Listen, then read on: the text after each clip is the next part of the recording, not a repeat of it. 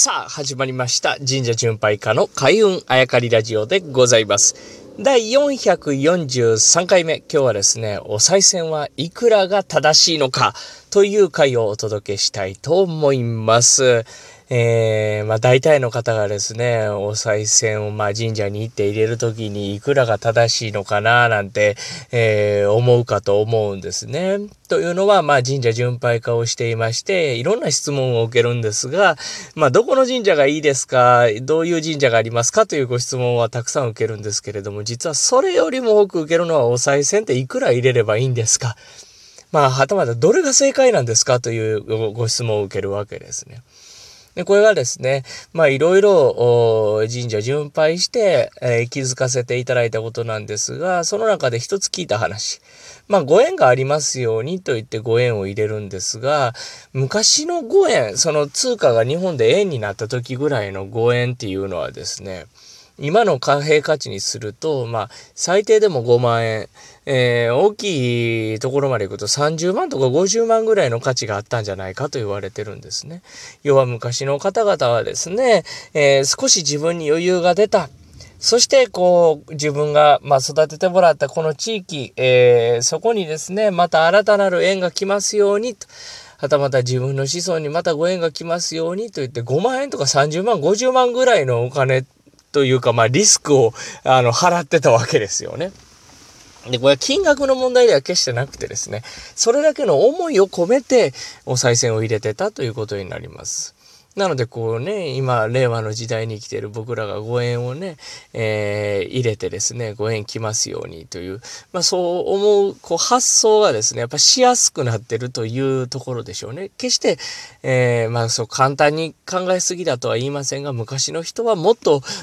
リスクを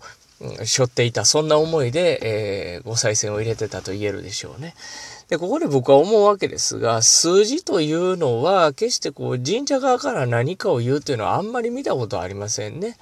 えー末広がりに88円とか888円とかね、えーそういった数字というのは、決して神社から唱えてるというのは聞いたことありません。というのは、昔お金でもなかった頃があるんですね。やっぱりそれ、織物やったり、布やったり、工芸品やったり、お米やったり、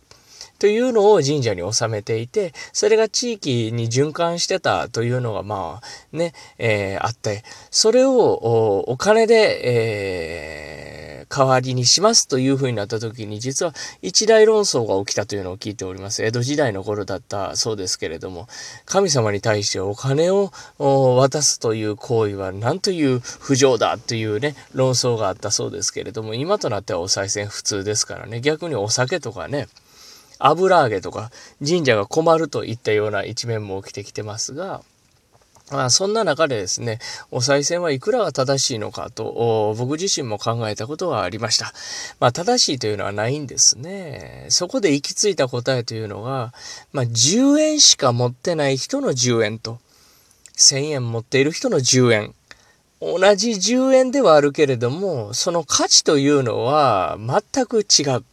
だから人によって金額が違う。これで答えがないというのが答えだ。というところにたどり着いたんですね。まあもう一度言いますが、10円しか持ってない人の10円というのは全てなわけです。しかし1000円し、1000円持ってる人の10円というのは、まあ出せるか出せないかというのはその人によりますが、まあ同じ10円でも人によって価値が違うということですね。だから何円入れたらどうなるかとか、何円入れないと願いを叶えてくれないと、神様がそう言っているというのは、まあこれ自体は間違いと言い切れるでしょうね。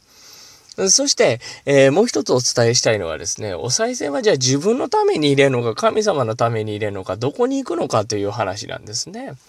これはまず一つ維持費と言えるでしょう、神社の。なので、お賽銭は願いを叶えてもらえる対価としてお支払いするというようなイメージだと、これ金額というのは収集つきませんからね。しかし、この神社の維持費とする。僕たちが参拝したいな、あの神社、行ってみたいな、あの地域。そしてその神社にたどり着く。神社が前に立ってるわけですよね。これはですね、昨日参拝した誰かがあお賽銭を入れてくれていたから、今日参拝できた僕たちの前に神社があった。はたまた神社があったから今日参拝できたということでしょうね。じゃあ僕たちがその時に入れるお賽銭というのは、明日また違う人がですね、例えば身内が亡くなりそうだから神様お願いします。いろんな願いがあるでしょう。そういった願い、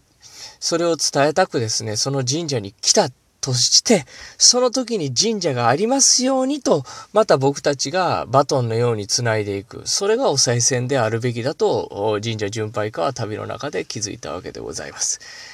まあ仕事というのも一緒で自分のためにやるとなぜかしんどいですが、えー、綺麗事ではなく人のためにやるといつまでも頑張れたりとかするわけですね。お賽銭もきっとそういうものだと。そう教えてくれているのが神社でありお賽銭なのではないでしょうか。ということで今日はお賽銭について神社巡拝家が旅で気づき得たことを皆様にお伝えさせていただきました。